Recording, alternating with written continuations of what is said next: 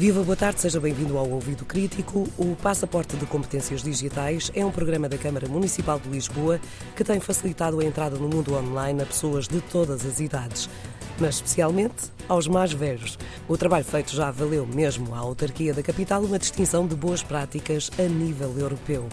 Conosco para nos explicar este passaporte temos Helder Tossas. Viva, boa tarde.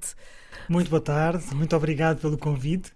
Vamos perceber como, em que consiste este passaporte de competências digitais e, tratando-se de um passaporte, que fronteiras é que conseguimos desbravar com, com ele?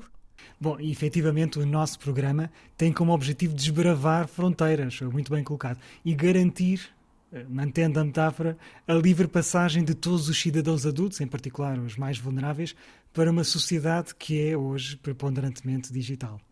Bom, e, e então no consiste o passaporte? Em primeiro lugar, importa referir que é uma iniciativa que não é só da Câmara Municipal de Lisboa, mas que é de toda a cidade. É de todas as juntas de freguesia que tiveram interesse em recebê-la no seu território, de todas as bibliotecas públicas locais que a têm acolhido e de todos os uh, grupos esportivos, associações de moradores que reforçam a sua divulgação.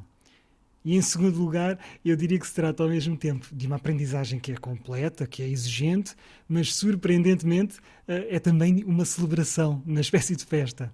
É que nós disponibilizamos 10 eh, cursos presenciais, dois cursos online, aulas em direto no Facebook e todas estas formações vão desde as fake news, passando pelo MBWay, pela chave móvel digital, até, veja bem, a introdução à programação. Portanto, todas estas formações estão aqui sustentadas por metodologias como um pouco diferenciadoras, um método participativo, estratégias de jogo, prémios, mesmo medalhas digitais que promovem aqui a transformação digital. Esse é o nosso objetivo. Que é absolutamente Devolve... extraordinário. Porque, Helder, uh, permita-me aqui fazer este, esta parte.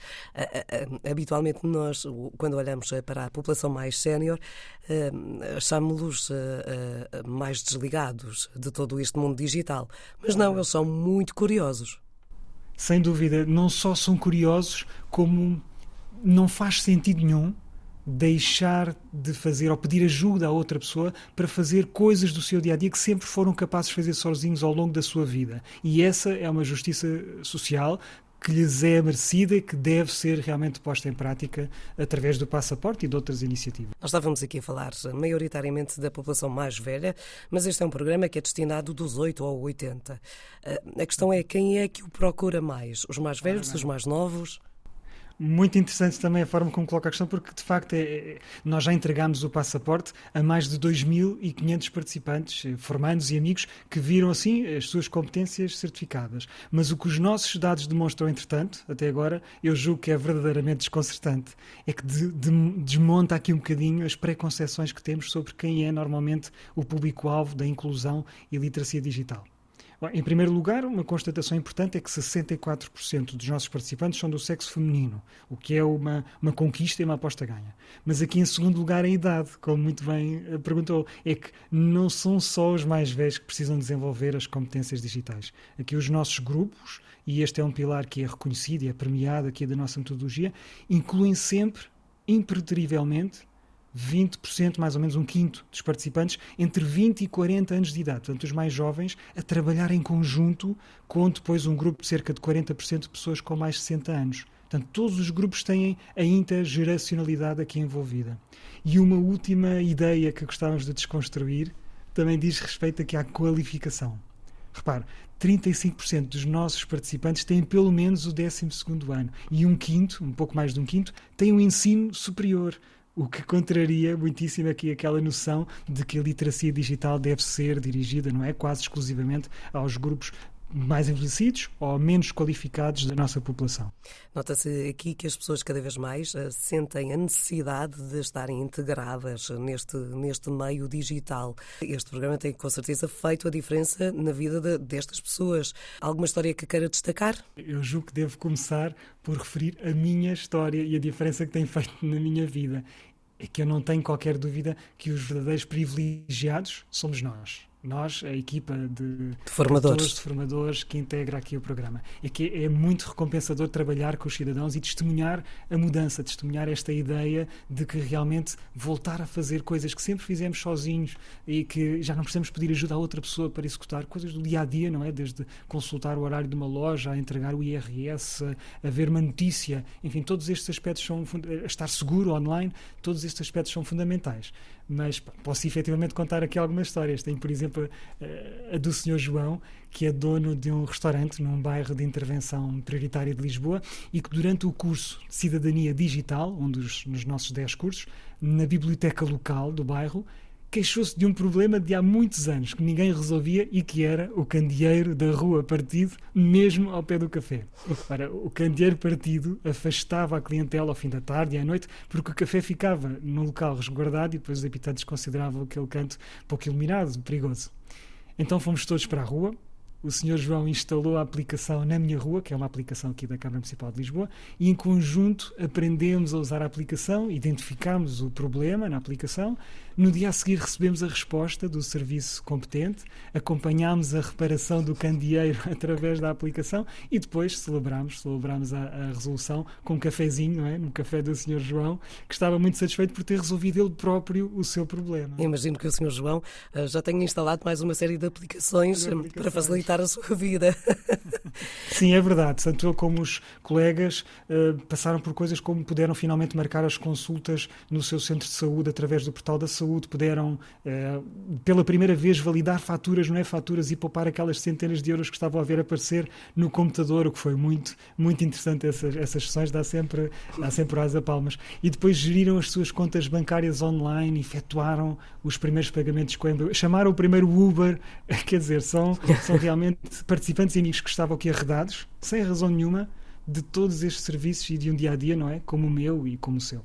E às vezes é, é necessário muito pouco para, para integrarmos também estas pessoas. Uh, foi atribuído um prémio, este passaporte de competências digitais, um prémio né, pelo projeto europeu Medici, uh, que acaba por não ser assim tão surpreendente, dado, uh, dadas as capacidades que são efetivamente atribuídas a estas pessoas.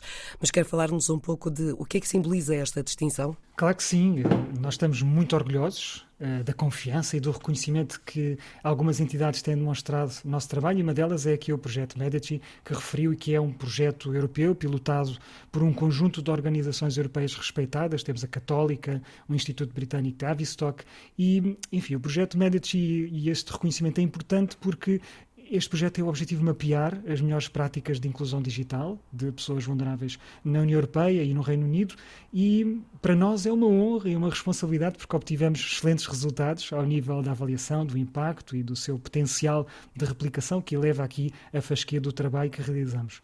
Mas também, se me permite, nós estamos muitíssimo entusiasmados e ainda a celebrar o segundo lugar do Prémio Grundtvig que recebemos há poucos dias ah, e, que é o, e que é o Prémio Europeu de Excelência, Educação e Formação de e este prémio este ano foi dedicado ao tema da digitalização e da democracia, que são de facto os dois pilares aqui do passaporte de competências digitais.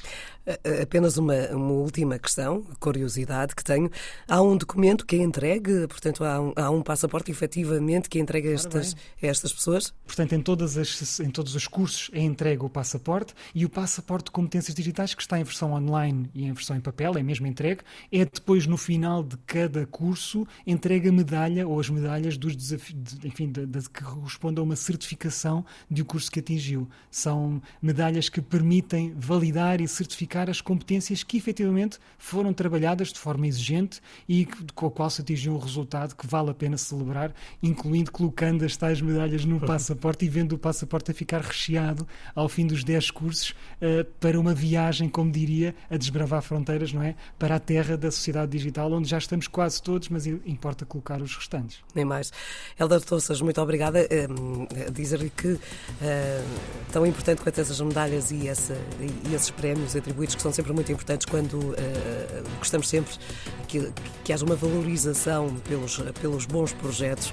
Mas neste caso, o exemplo do Sr. João é, é, é, a melhor das medalhas, que é alguém conseguir resolver as suas situações pendentes através da internet, através do computador que tem lá em casa, ou na loja, ou do neto, enfim. o mundo está aos Obrigado. nossos. É isso mesmo. Para nós, o melhor reconhecimento, para além de qualquer lugar comum, será sempre a motivação, a adesão, a confiança dos nossos formandos e amigos que têm escolhido fazer crescer connosco as suas competências digitais e o seu empoderamento face ao exercício pleno da cidadania. Muito obrigada uma vez mais, Helder Tozes, por parte da Câmara Municipal de Lisboa, a explicar-nos este passaporte de competências digitais.